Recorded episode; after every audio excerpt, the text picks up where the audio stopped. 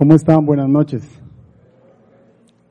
Para mí siempre es un gran gusto compartir de la palabra del Señor con ustedes, porque yo soy el que más aprende, yo soy el que, el que de verdad disfruta de lo que Dios hace en este caminar con mi vida. Eh,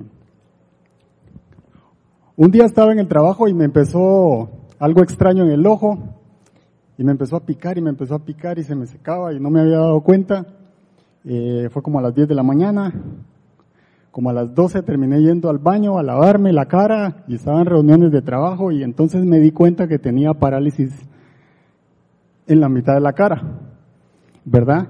Eh, me asusté demasiado y pensé, pensé que era un derrame. Y como buen macho, lo primero que hice fue llamar a mi esposa, ¿verdad? Yo llamé a mi esposa y le dije, fíjate que me está pasando esto y estoy preocupado y todo asustado. Eh, y bueno, ella empezó ahí y me dijo, no, no es eso, y tranquilo, ¿verdad? Y empezó a, darme palabra. Eh, luego me consiguió la cita con el médico, fui donde el médico, el médico, la verdad es que mi miedo era que fuera un derrame eh, cerebral, es el mismo síntoma, y me examinó y todo y me dijo, no, no es un derrame, tranquilo, es una parálisis facial. Y pues bueno, eso me, me, tranquilizó un poco, me dio medicina para un mes y entonces me dijo, más o menos ese es el tiempo que dura para desinflamarse y te recomiendo que vayas a hacer terapia, ¿verdad? Entonces, yo no soy muy amigo de eso, no creía mucho en, en la terapia y en los masajes y ese tipo de cosas. Y Mari eh, sí, ella había tenido un problemita en la columna, entonces me decía, tenés que ir y tenés que ir y, me resultó convenciendo, así le decimos los hombres, ¿verdad? Pero la verdad es que lo mandan a uno. Entonces, terminé yendo a la terapia. Y, y bueno, dije, oh, bueno, voy a probar y, voy a, echarle ganas, ¿verdad? Eh, yo recuerdo que después de ir al doctor, yo dije, yo tengo fe, y yo sé que Dios me va a sanar y esto no va a durar más de dos semanas. Eh, no podía, este ojo no podía cerrarlo, entonces se me secaba. Al siguiente día me tapé el ojo y salí a correr.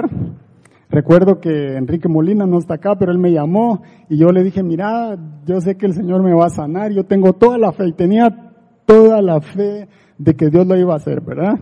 Y entonces eh, terminé yendo a la terapia y tenía miedo de hacer la pregunta clave ahí en esa sesión. Y bueno, agarré valor después de que empezó ahí y yo le dije, mire, ¿cuánto tiempo dura? ¿Verdad? Y entonces me dice, no te voy a mentir, pero en desinflamar es un mes, mes y medio, depende de la persona. Y después de eso son tres meses enseñándole nuevamente al músculo, al nervio, aprendiendo nuevamente a movilizarse. Uy, no quería escuchar eso, ¿ah? no quería escuchar eso porque entonces yo sabía que era un periodo largo. Y déjeme decirle que de verdad se siente extraño porque usted no puede tomar agua, se le cae el agua porque tiene dormida la boca, no podía comer porque se me caía la comida. Y entonces eh, empieza un proceso muy complicado, muy complicado. Y el Salmo 119, 71 no está ahí, pero dice, me hizo bien, me hizo bien haber sido afligido, porque así llegué a conocer tus decretos, dice la palabra. Me hizo bien ser afligido. Yo decía, en esta prueba yo no miro nada de bueno. Yo no veo qué es lo bueno en medio de este problema. Y esa fe con la que empecé empezó a mermar. Ya no pensé que en dos semanas iba a estar rehabilitado, porque yo miraba que el asunto no iba mejorando. Eh, lejos de eso, a las cuatro semanas yo estaba peor todavía. Tenía, empecé con el 40% más o menos de parálisis y a las cuatro semanas yo tenía como el 60% de mi cara paralizada. No podía comer, no podía tomar agua, tenía que hacer ahí ¿verdad? Maniobras para poder beber y, comer, porque tenía literalmente paralizado esta parte de la cara. Y la verdad es que entonces, cada semana, cada día empieza el declive de la fe, ¿verdad? Y entonces lo que empecé con todo el mosh, como decimos en Guatemala, empezó a bajar y, y, ¿verdad? Y, y, yo sentía que no podía hacer cosas y, y empieza un proceso complicado de prueba de lo que realmente uno tiene en su corazón. Eh, la cosa iba empeorando, no mejorando, y hubieron momentos de depresión, hubieron momentos de, de sentirse inútil, de sentirse incapaz. Yo decía, ¿cómo me voy a quedar así? Yo soy casi un millennial, entonces ¿cómo me voy a quedar así? Imagínense, a esta edad, ¿verdad? Con la cara paralizada, no puede ser. De verdad es algo que no le deseo a nadie y es algo que, que digamos uno, uno se siente visto por los demás. Usted está tomando agua y tiene que esconderse porque usted siente que lo están viendo y están viendo que se le cae el agua. Lo mismo cuando come. Pero yo sabía que el Señor estaba empezando algo distinto en su relación conmigo y ahí fue donde empezó el proceso de aprendizaje, de tener paciencia. Esto no es de emociones, esto es de convicciones. Empieza el proceso de ver qué es lo que hay adentro del corazón de uno. ¿Qué dice Dios de esto que me está pasando? Y entonces a veces uno lo mira como un castigo, a veces lo mira como que algo estoy pagando, algo me está pasando que no entiendo. Y nuestra fe empieza a ser formada en ese proceso, ¿verdad?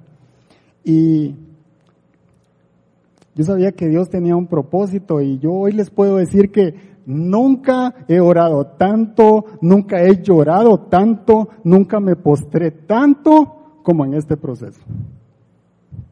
En pocas palabras, nunca me había humillado tanto delante del Señor. Y eso es lo delicioso. Eso es lo rico, porque ahí es donde encontramos y entendemos quién es nuestro Dios, quién es nuestro Padre, a quién le creemos, a quién le confiamos. En ese proceso es donde hay que ver a Dios. La luz de Cristo está en medio de esa circunstancia. Y empecé a aprender a descansar en Él. Y me aferré a Él. Me di cuenta que la parálisis facial que tenía no era un castigo del Señor, sino una forma de aprender a enfocarme en el cómo, en Él como mi fuente de poder, mi fuente de gracia, mi fuente de fortaleza, y sobre todo mi consuelo en medio de esa aflicción. Y de eso vamos a estar hablando el día de hoy. Porque no hay nada más rico que aprender de lo que es la fe. Y la prédica del día de hoy yo la titulé La prueba de fe de Abraham.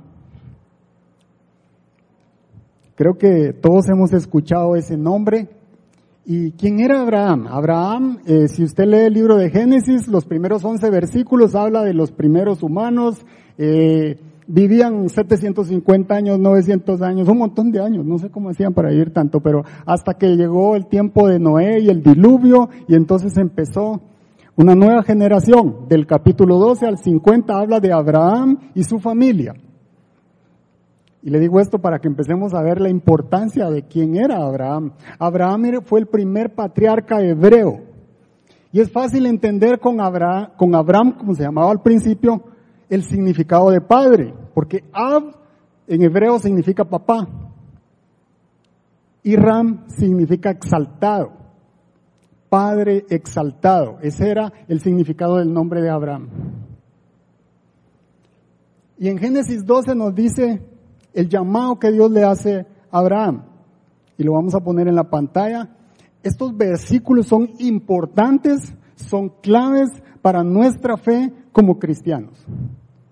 Este es el pacto que Dios hizo con Abraham, lo que se conoce como el pacto abrahámico. Y dice, el Señor le dijo a Abraham, deja tu tierra, tus parientes y la casa de tu padre, y vete a la tierra que te mostraré. Haré de ti una nación grande y te bendeciré. Haré famoso tu nombre y serás una bendición. Bendeciré a los que te bendigan y maldeciré a los que te maldigan. Por medio de ti serán bendecidas todas las familias de la tierra. Y eso llega a nosotros también. Nosotros dice la palabra que somos hijos de Abraham también. Y me encanta esto porque el Señor saca a Abraham y Abraham no le discute al Señor. No le replica al Señor preguntándole, ¿por qué me estás sacando? Abraham vivía bien cuando el Señor le hace el llamado, pero él empieza un nuevo proceso, un nuevo comienzo al llamado que Dios le estaba haciendo. Y él sale hacia Canaán, que era la tierra prometida, y el Señor prospera a Abraham. El Señor lo prospera tanto que él salió con su sobrino Lot y dice que llegó un momento en el que tuvieron que separarse por la cantidad de animales que tenían. La riqueza en el tiempo antiguo no se medía por la plata que tenían las personas, no se medían, eh, digamos, por, por las tierras que tenían las personas, se medía por la cantidad de animales y alhajas que tenían las personas. Imagínense cuánto lo prosperó el Señor que ellos tomaron la decisión de separarse porque los pastores que les cuidaban los animales empezaron a tener conflicto. Y Abraham es el que la Biblia dice que es el padre de la fe. Y por algo se le llama al padre de la fe. Hoy vamos a estar aprendiendo un poquito de eso. Eh, Abraham había sido próspero, pero el Señor le había prometido una nación grande. Eh, no tenía hijos y entonces empezaron a pasar los años, empezaron a pasar los años, hasta que llegó Isaac. Luego le cuento del que nació antes, pero hasta que llegó Isaac. Y dice la palabra que esperaron 25 años para que llegara Isaac. Porque Sara era estéril de su vientre. Y el Señor lo primero que hace con Abraham es cambiarle el nombre. En lugar de Abraham, que era padre exaltado, ahora le puso Abraham. Ab, que significa padre, y Raham, que significa multitudes. Entonces ahora se llamaba, el, el, nombre de Abraham significaba padre de multitudes, que estaba alineado con el llamado que Dios le estaba haciendo a Abraham. Abraham es el representante, el ejemplo, representa el ejemplo máximo de la fe. Él es el mayor referente de la fe del cual nosotros podemos hoy disfrutar y leer en la Biblia. El personaje de Abraham es tan relevante para nosotros que dice que Dios cuando se le presenta a Moisés en la zarza le dice, yo soy el que soy, el Dios de Abraham, de Isaac y de Jacob. Si Dios se presenta como el Dios de Ronnie, uy, me salen plumas y todo. ¿Sí, sí me explico? El personaje de Abraham es muy importante. Y dice el primer capítulo del Nuevo Testamento, presenta la genealogía de Jesús como el hijo de David y de Abraham. Así de importante es Abraham, o fue Abraham en esos tiempos. Y Santiago 2.23 nos dice, él menciona a Abraham como el amigo de Dios para siempre.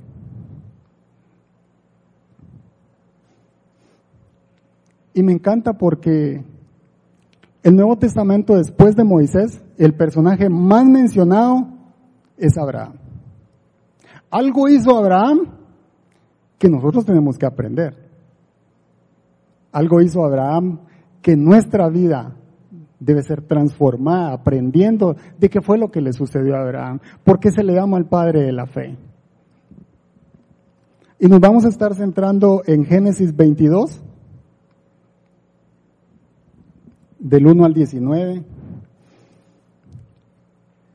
Y dice lo siguiente, dice, pasado cierto tiempo, Dios puso a, a prueba a Abraham.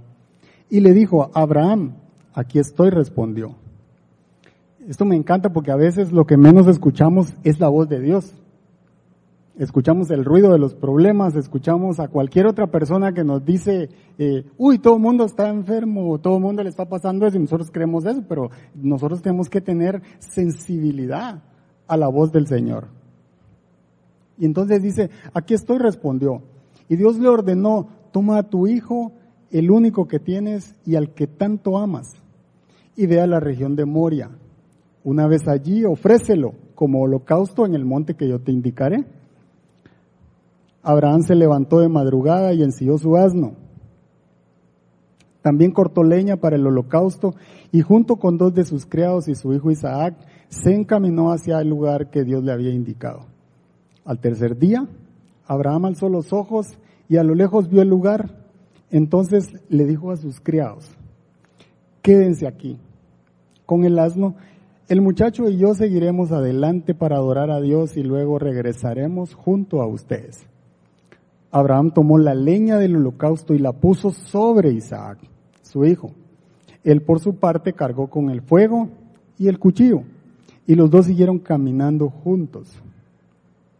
Isaac le dijo a Abraham, Padre, dime, hijo mío, aquí tenemos, eh, hijo mío, aquí tenemos el fuego y la leña, continuó Isaac, pero ¿dónde está el cordero para el holocausto? El cordero, hijo mío, lo proveerá Dios, le respondió Abraham, y siguieron caminando juntos. Cuando llegaron al lugar señalado por Dios, Abraham construyó un altar y preparó la leña. Después ató a su hijo Isaac y lo puso sobre el altar, encima de la leña. Entonces tomó el cuchillo para sacrificar a su hijo.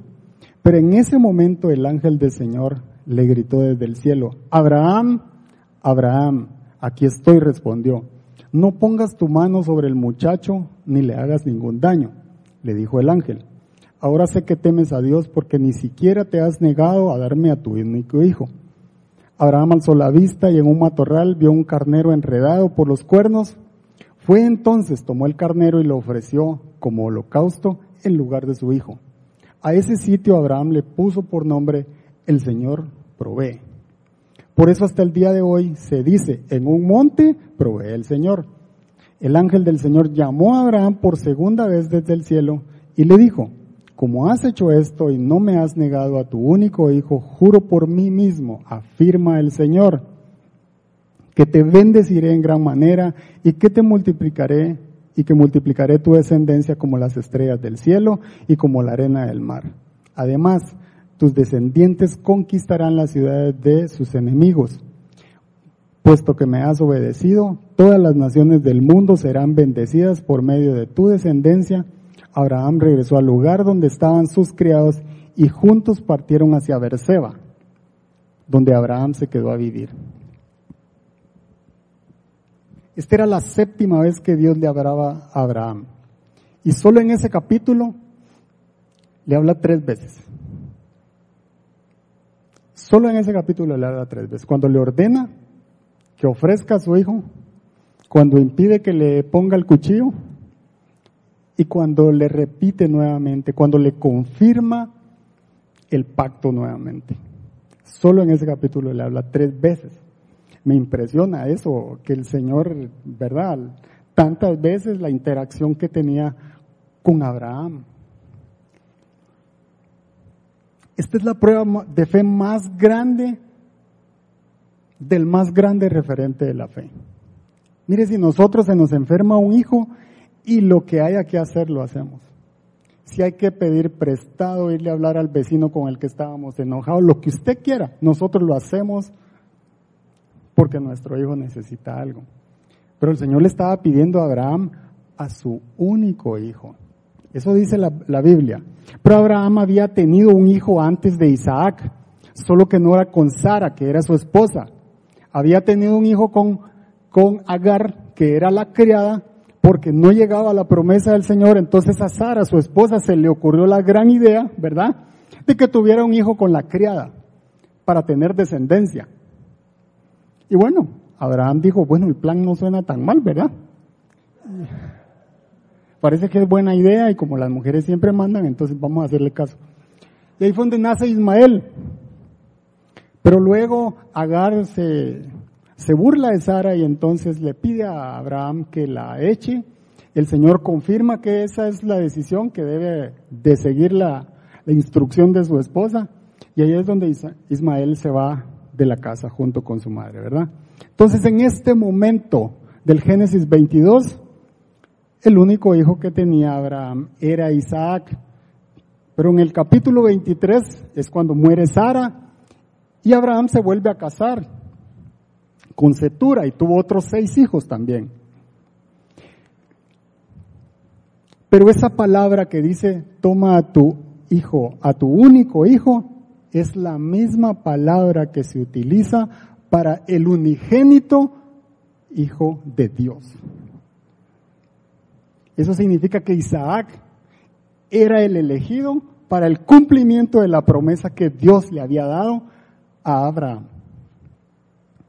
Y eso me encanta porque desde el Génesis la Biblia nos está conectando 1800 años después con la muerte y resurrección del Mesías.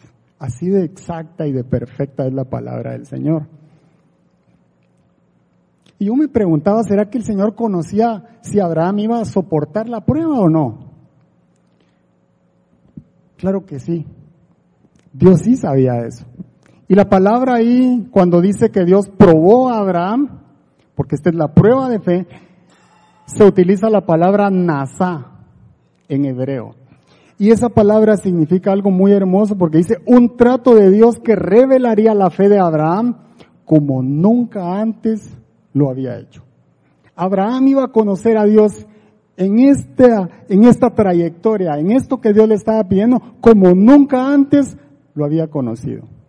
Y eso es lo que nos pasa a nosotros cuando estamos pasando por una prueba. Tenemos que tener la expectativa de conocer a Dios de una mejor forma, de una manera diferente. Y hoy vamos a estar hablando de tres enseñanzas que me dejan y que yo quiero compartir con ustedes acerca de la prueba de fe de Abraham. Y la primera, la fe verdadera probará nuestra obediencia y nuestra rendición. Fe y obediencia son dos cosas que no se pueden separar. Yo no puedo decir que tengo fe y que no soy obediente, porque entonces no tengo fe. Eso no se puede separar. Y yo no sé si usted sabía, pero el oro, el oro cuando se saca de la mina está lleno de, escorias o contaminado y pasa por un proceso de purificación. Y para que eso pueda suceder es puesto al fuego, solo mediante el fuego puede ser purificado, es acrisolado como se le llama, para poder ser purificado y que salga lo brillante del oro, para que esas impurezas que tiene finalmente puedan sobresalir, ¿verdad? Puedan salir y quede el puro oro. Eso se hace a una temperatura de más de 500 grados. La primera vez y la segunda vez como a 700 o 750 grados centígrados.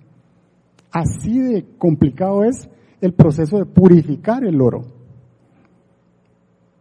Y me encanta eso y les explico eso, porque primera de Pedro 1.7 dice lo siguiente. El oro, aunque perecedero, se acrisola al fuego.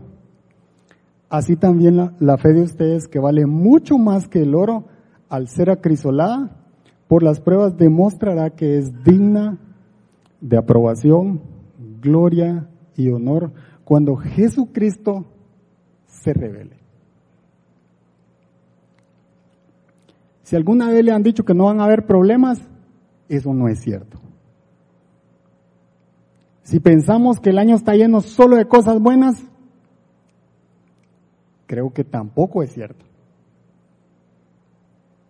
Que Dios va a estar presente en todo lo que nos pase, eso sí es cierto. Porque Él no nos abandona, Él es nuestro Padre. Pase lo que pase, que se haga la voluntad de nuestro Señor en nuestra vida. Y nuestra fe será perfeccionada a través de las pruebas. Las pruebas nos tienen que servir para purificar eso en lo que nosotros creemos. La fe verdadera probará nuestra obediencia y nuestra rendición. Y comenzamos con el versículo 2 que dice, y Dios le ordenó, no le dijo, ¿será que quiere decir? Le ordenó, toma a tu hijo, el único que tienes, al que tanto amas. Mire cómo le habla el Señor a Abraham. Toma el único, al que tanto amas, y ve a la región de Moria. Una vez ahí, ofrécelo como holocausto en el monte que yo te indicaré.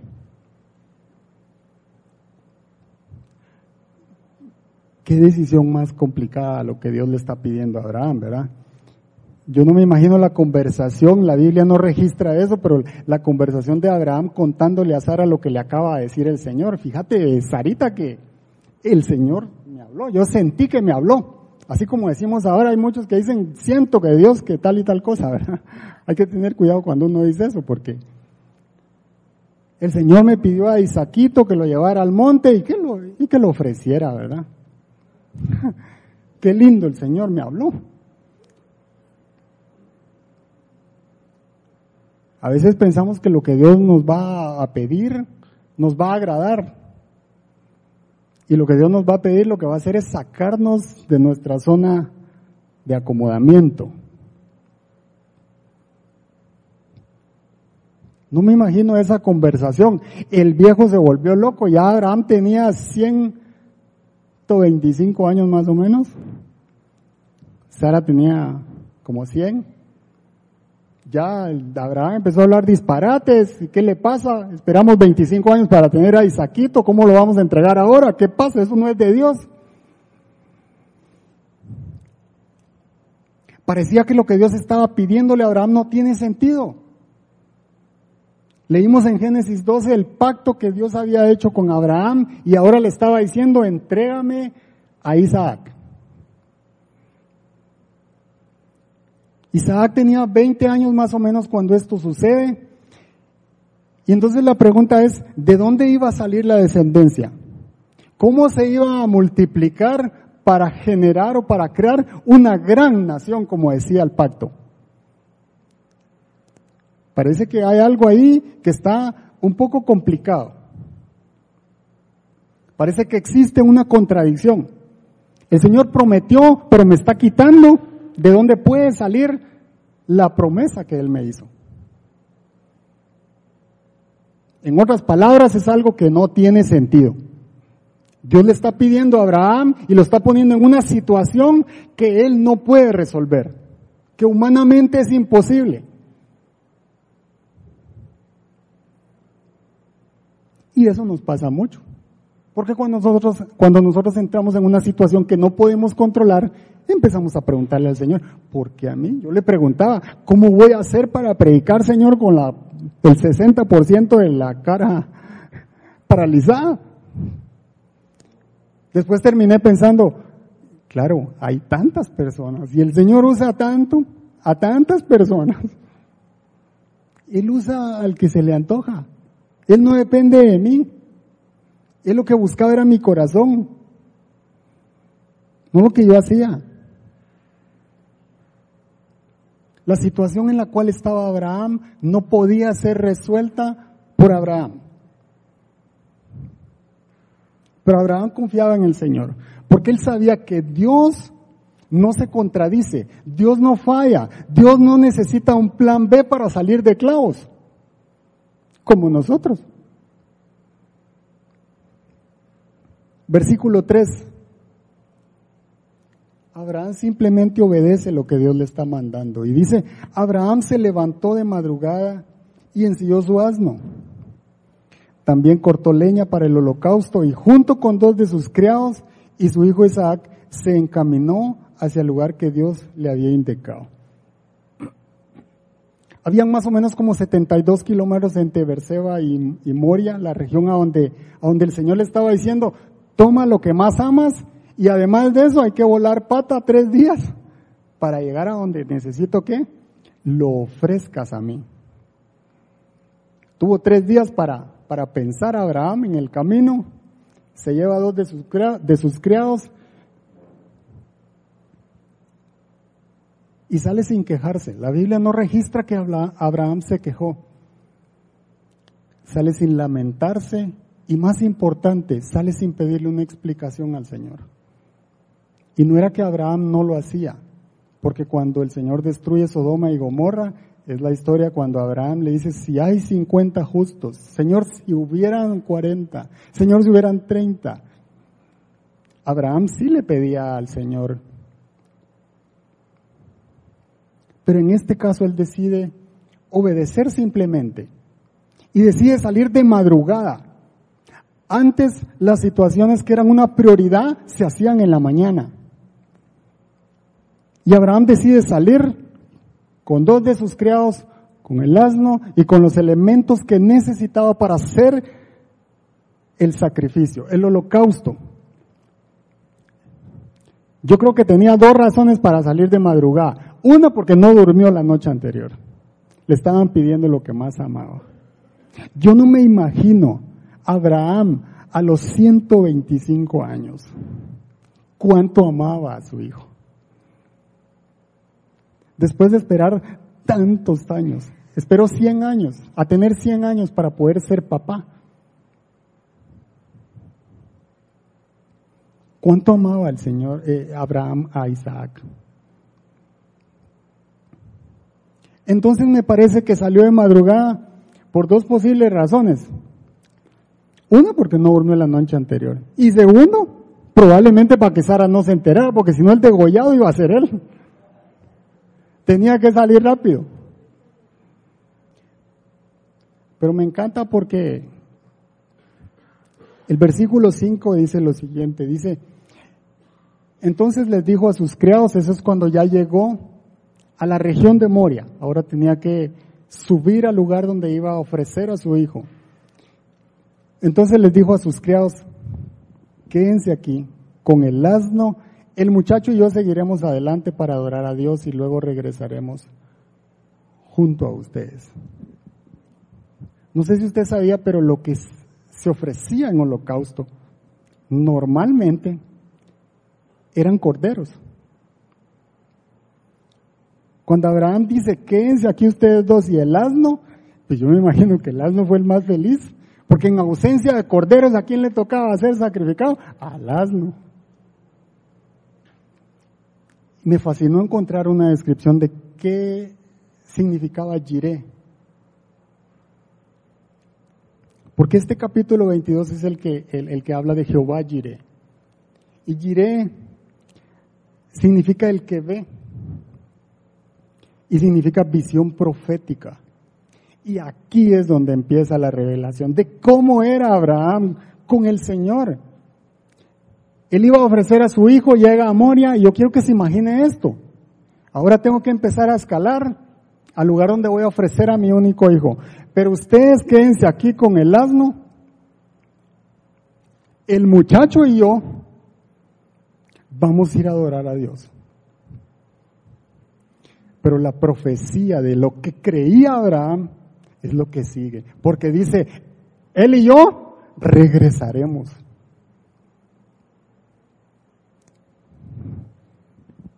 Esa es la fe.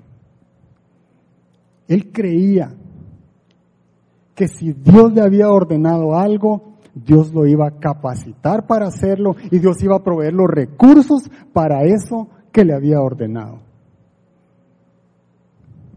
En otras palabras, el problema en el que estaba metido, solo Dios lo podía resolver.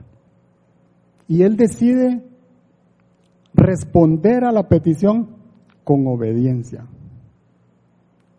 rindiéndose a lo que Dios le estaba diciendo. Porque dice Hebreos que fe es la certeza de lo que se espera, la convicción de lo que no se ve. Y Abraham está declarando, espérense aquí porque nosotros vamos, adoramos a nuestro Señor y regresamos. ¿Qué estamos declarando nosotros en medio de la prueba? ¿Qué estamos diciendo cuando estamos pasando por la prueba? ¿Nos estamos lamentando o estamos obedeciendo lo que dice su voluntad, lo que dice su palabra. Él tenía la certeza, la garantía, estaba convencido que Dios iba a hacer algo en medio de esa situación. Abraham respondió con obediencia y rendición. Obediencia para creer a Dios que va más allá de nuestro entendimiento. Porque la obediencia no necesita una explicación, necesita confianza. Y rendición no para cumplir mi expectativa, sino para cumplir y hacer la voluntad de Dios. Obediencia y rendición. Esas dos palabras son claves cuando nosotros estamos hablando de fe. y Hebreos 11 del 18 al 19. Lo puse del 18 al 19. Dice, a pesar de que Dios le había dicho, tu descendencia se establecerá por medio de Isaac, consideraba Abraham que Dios tiene poder hasta para resucitar a los muertos. Y así en sentido figurado recobró a Isaac de entre los muertos. Esa era la fe de Abraham. Él decía, no importa si tengo que sacrificar, no es que no importe, pero eh, Dios me está pidiendo a mi hijo y aun cuando yo lo ofrezca en holocausto, no sé cómo, pero Dios me va a dar la descendencia que prometió, pero no va a fallar. Dios lo dijo, Dios lo cumple. Los cielos y la tierra pasarán, dice, mas su palabra no pasará. Debemos de tener la fe sustentada en una obediencia a lo que dice su palabra. Obediencia para creer y confiar que lo que prevalecerá es la gloria de Dios. Porque ¿será que Él me puede sanar? Claro que sí me puede sanar. ¿Será que Él me puede prosperar? Claro que sí me puede prosperar. Pero ¿y qué tal si el Señor decide no hacerlo? Aun cuando Él tome la decisión y su voluntad sea no hacerlo, lo que sí tengo la certeza es que a través de lo que yo viva, a través de lo que me pase a mí, alguien más va a conocer la gloria del Señor. Esa era la fe de Abraham. Abraham no entendía también lo que estaba pasando, pero sí sabía que la gloria de Dios se iba a trasladar de generación en generación. ¿Cómo Dios lo iba a hacer? Era un problema del Altísimo. Ese es el Dios Todopoderoso, Él es soberano y esa era su voluntad. La fe verdadera se somete a Dios por medio de la obediencia y la rendición. Y no hay mejor ejemplo que Jesús. Jesús en el Getsemaní, antes de ser apresado para ir a la cruz y ofrecerse en sacrificio, sufriendo de matidrosis, que es sudar gotas de sangre, y en medio de ese sudor el Señor oró tres veces. Padre, si es posible, pasa de mí esta copa. Pero que no se haga lo que yo te pido, sino que se cumpla tu voluntad. Porque Él no solo murió por nuestros pecados, murió en nuestro lugar. Y yo no sé si usted sabía, pero Moria es el lugar donde Salomón le construye el primer templo a Dios. Y ese lugar de Moria es también donde posteriormente nuestro Señor Jesucristo en el Gólgota sería crucificado. Es el mismo lugar donde Dios le pidió a Abraham que sacrificara a Isaac. La representación, el paralelo que hay entre lo que estaba sucediendo con Abraham es lo que sucedió con la muerte y resurrección de nuestro Señor Jesús. Pero aquí Jesús nos da un ejemplo de obediencia, de sumisión, de cumplir la voluntad del Señor. Porque Jesús fue a la cruz, pero la gloria del Señor prevalece de generación en generación.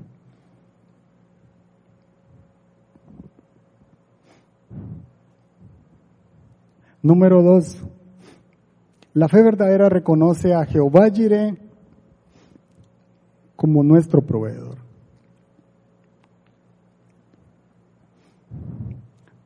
A veces nos desvivimos como papás tratando de dejarles una buena educación, casa, carro, de todo a nuestros hijos. Y a veces se nos va la vida tratando de hacer eso.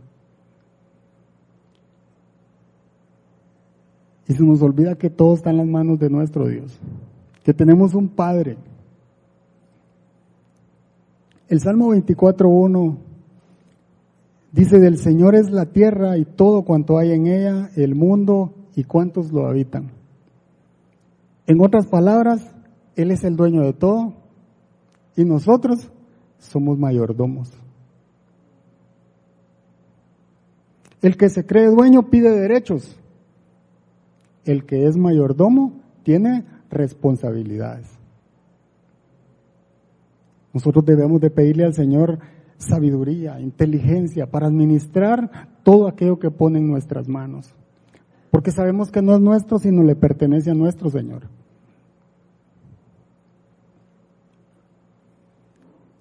Probablemente no hay otro nombre compuesto. Esto me refiero a cuando la Biblia menciona Jehová Nisi, Jehová Roji, Jehová Jireh. No hay ningún, creo que no hay ningún otro nombre compuesto que sea más aclamado que Jehová Jireh. Que significa el Señor proveerá. Y todos queremos que el Señor nos provea.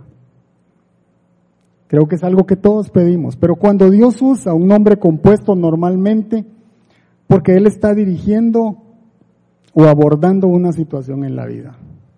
Algo está pasando en la vida de alguien o de esa persona y Dios quiere usar esa circunstancia para revelarse en la vida de esa persona.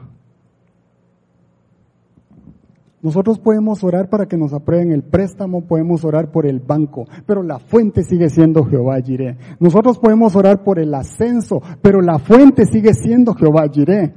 Nosotros podemos orar por un nuevo empleo, por un negocio, pero la fuente sigue siendo Jehová Jireh.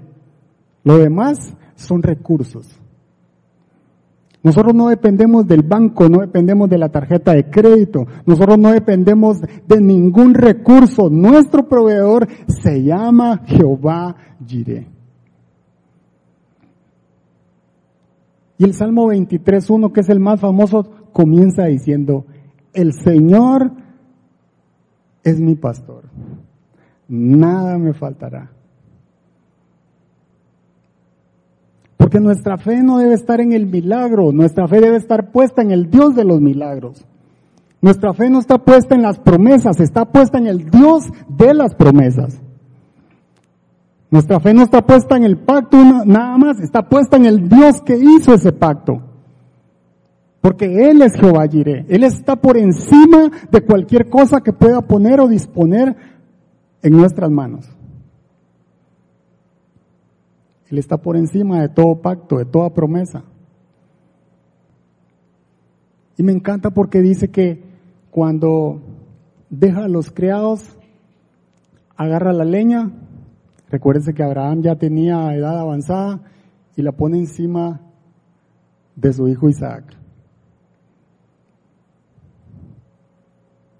¿Qué otro personaje en la Biblia cargó el madero para ser sacrificado? Fue nuestro Señor Jesucristo. Él cargó el madero para llevar nuestros pecados en la cruz del Calvario. Versículo 7. Isaac le dijo a Abraham, Padre, dime, hijo mío, Aquí tenemos el fuego y la leña, continuó Isaac, pero ¿dónde está el cordero para el holocausto?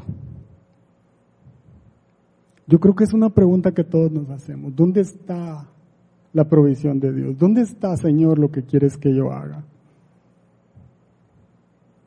Isaac era inteligente, ya a esas alturas él se había dado cuenta que iban solo dos y los elementos del holocausto. Y él dice, bueno papá, aquí vamos solo usted y yo, ¿quién, verdad? Y el cordero. Ya el burrito se había quedado atrás, entonces. Y me fascina esto, porque cuando nosotros nos, sentamos a escudriñar la palabra, Isaac era un joven como de 20 años. Él tenía más fuerzas que su papá. Él pudo haber salido corriendo. Él era el que llevaba la leña. Pero no lo hizo. Porque a este punto Isaac seguramente ya sabía que uno de los dos iba a ser el sacrificado para el Señor, pero que había que cumplirlo, había que obedecerlo. Porque déjeme decirle algo, la fe no es hereditaria, nadie es salvo por la fe de otro, es personal. La fe se aprende, la fe se pone en el autor y consumador, que es nuestro Señor Jesucristo. Isaac sabía lo que era un holocausto. Isaac sabía a quién se le ofrecía holocausto. Y él está preguntando, ¿dónde está el cordero para el, para el holocausto? Y Abraham primero le dijo a sus criados, quédense aquí, nosotros vamos y adoramos al Señor. Y luego regresamos. Y luego a su hijo le dice, el cordero, hijo mío, lo proveerá Dios. Yo no sé quién está proveyendo para nuestra necesidad, para nuestros problemas, para las dificultades en las que quizás estamos pasando.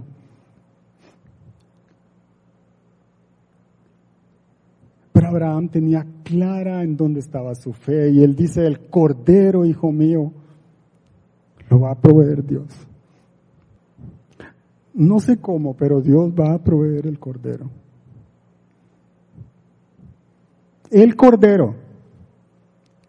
Recuérdese lo que Dios le ordenó a Abraham. Sacrifica tu único hijo al que tanto amas. Y Abraham no le dijo, te toca, vos vas a ser el sacrificado. Abraham estaba declarando la gloria de Dios en la vida de su hijo y en la vida de él. El Cordero de Dios y me encanta porque, digamos, a, veces, a veces nos confundimos que proveer se refiere únicamente a cosas económicas. Se predica mucho de que Jehová Jireh va a proveer, pero estamos hablando muchas veces de traer una ofrenda y de hacer una transacción con el Señor y Él no es un Dios de transacciones, Él es un Dios de pactos, Él es un Dios de amor. Aquí no está hablando de intercambiar plata. Abraham ya era próspero. El cordero, hijo mío, lo proveerá Dios. Y Filipenses 4:19 complementa esto muy, de una manera tan perfecta, que dice, así que mi Dios les proveerá de todo lo que necesiten conforme a las gloriosas riquezas que tiene en Cristo Jesús. Me encanta porque el Señor se asegura que, que nosotros leamos la palabra para entender que no importa qué necesitamos, no importa en qué circunstancia estamos viviendo, Él va a proveer.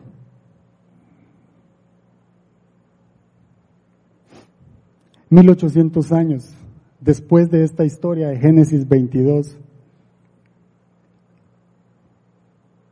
entre Abraham y el Señor, es cuando Juan el Bautista ve a Jesús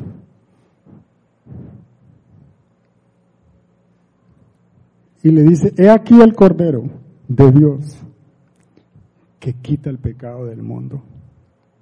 Hay alguien que murió por ti y por mí. Hay alguien que cargó con nuestros pecados.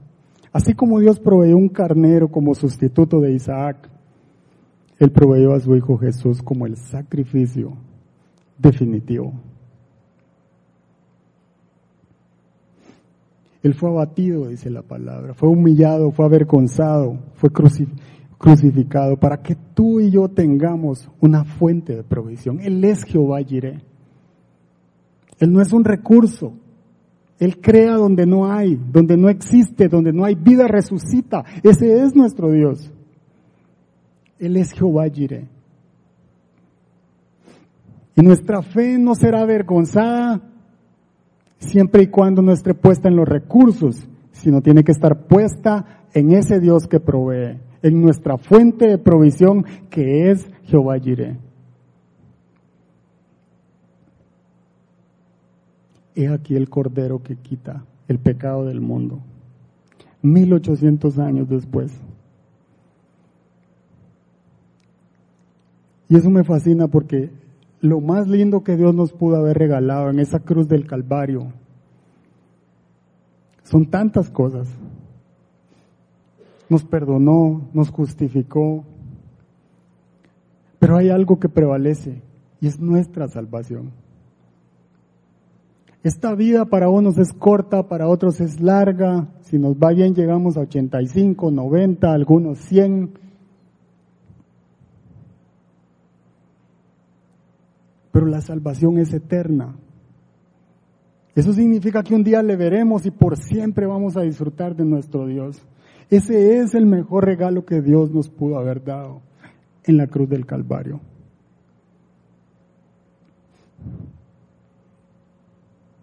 Él es el proveedor de nuestras vidas.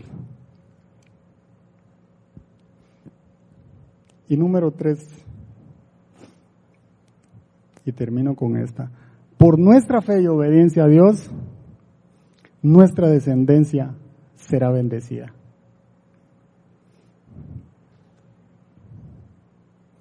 Dice el versículo 9, cuando llegaron al lugar señalado por Dios, Abraham construyó un altar y preparó la leña. Después ató a su hijo Isaac y lo puso sobre el altar, encima de la leña. Entonces tomó el cuchillo para sacrificar a su hijo. Holocausto significaba quemar el cordero hasta que fuera consumido. Imagínense lo que tenía que hacer con su propio hijo, con su único hijo. Por eso llevaba el cuchillo. Porque Abraham iba a matar a su hijo para que no sintiera el dolor de ser consumido por el fuego estando vivo.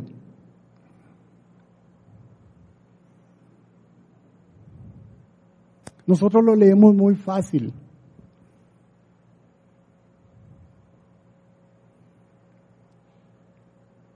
Pero este es el momento de rendición. Este es el momento de rendición de Abraham, cuando decide entregar a Isaac. Antes de eso lo llevaba, lo ató, pero este es el momento de entregarlo todo. Este es el momento cuando nosotros reconocemos y decimos no hay nada que yo pueda hacer.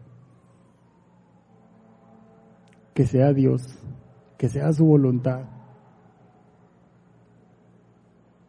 Este es el momento en el que Abraham reconoce que Dios lo es todo. Porque yo creo que no hay otra prueba más fuerte que Dios te pida a un hijo. Y además, que sean sus propias manos que tenía que sacrificarlo. Este es el momento cúspide de la fe. Este es el momento en el que reconoce Dios está por encima de todo lo que me pueda pedir.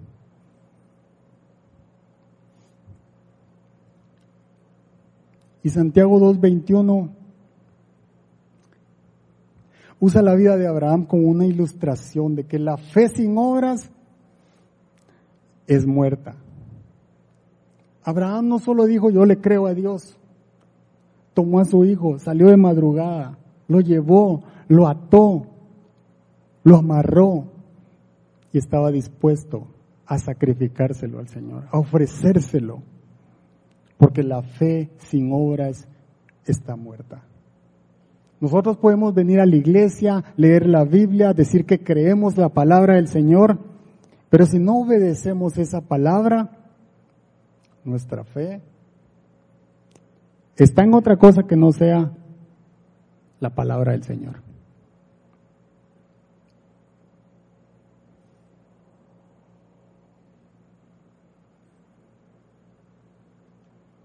Y quizá muchos de nosotros tenemos promesas demoradas porque no hemos decidido entregarle nuestro Isaac a Dios. Algunos de nosotros tenemos promesas demoradas porque no escuchamos que hay un cordero llorando para nosotros, que Dios ya dio, que Dios ya proveyó, pero estamos tan inmersos en el problema que no escuchamos otra cosa, no escuchamos a nuestro Señor. Porque la fe es como tratar de aterrizar un avión cuando las condiciones climáticas están adversas, cuando está nevando, cuando no se ve, cuando hay mucha neblina. ¿Sabe cómo lo hacen? A puros instrumentos. Y nosotros vivimos por fe, no por vista. El piloto ve malas condiciones, no tiene visibilidad, él tiene que seguir las instrucciones de la torre de control. Nosotros debemos de seguir las instrucciones de la torre de control del reino de los cielos, lo que dice la palabra del Señor. Ahí nos tenemos que aferrar y seguir adelante, obedientes, creyéndole hasta ver la mano del Señor en nuestra vida. No es por vista, es por fe. Obedecer aunque no entienda o no me agrade, porque se trata de confianza. La palabra dice, honre padre y madre y disfrutará de larga vida. La palabra dice, sométanse o sean obedientes y oren por sus autoridades, por sus jefes. Haga eso y quizá el Señor se los cambia. La palabra dice, que en todo tiempo tenemos que orar. Él no nos está pidiendo que le preguntemos por qué tengo que orar, por, eh, por qué tengo que bendecir a mi papá y a mi mamá si no lo merecen. Es que no los bendigo y no los honre, no los honro porque ellos lo merezcan. Los honro y los bendigo porque esa es la voluntad del Señor. Obediencia y rendición.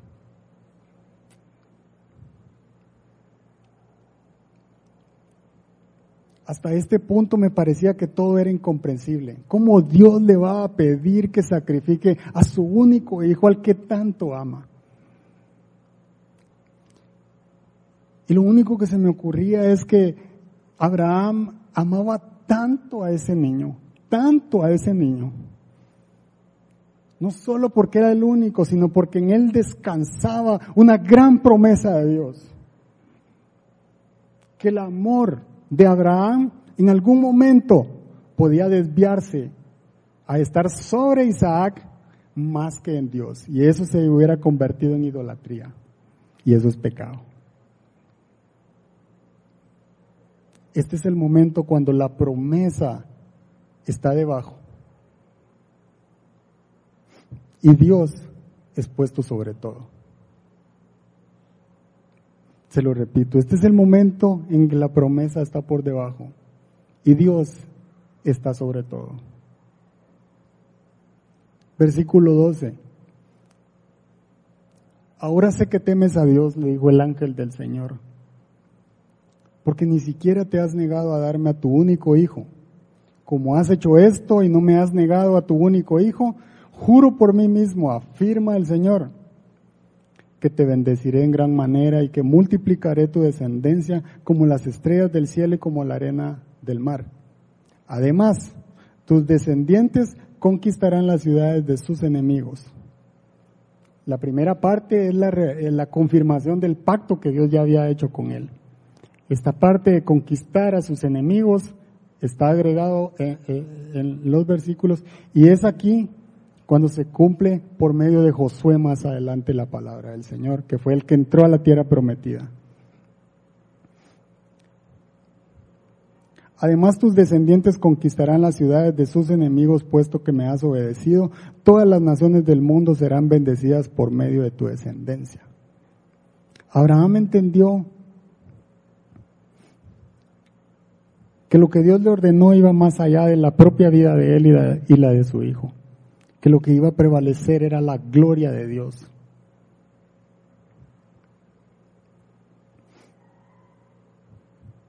Nuestros hijos y las próximas generaciones.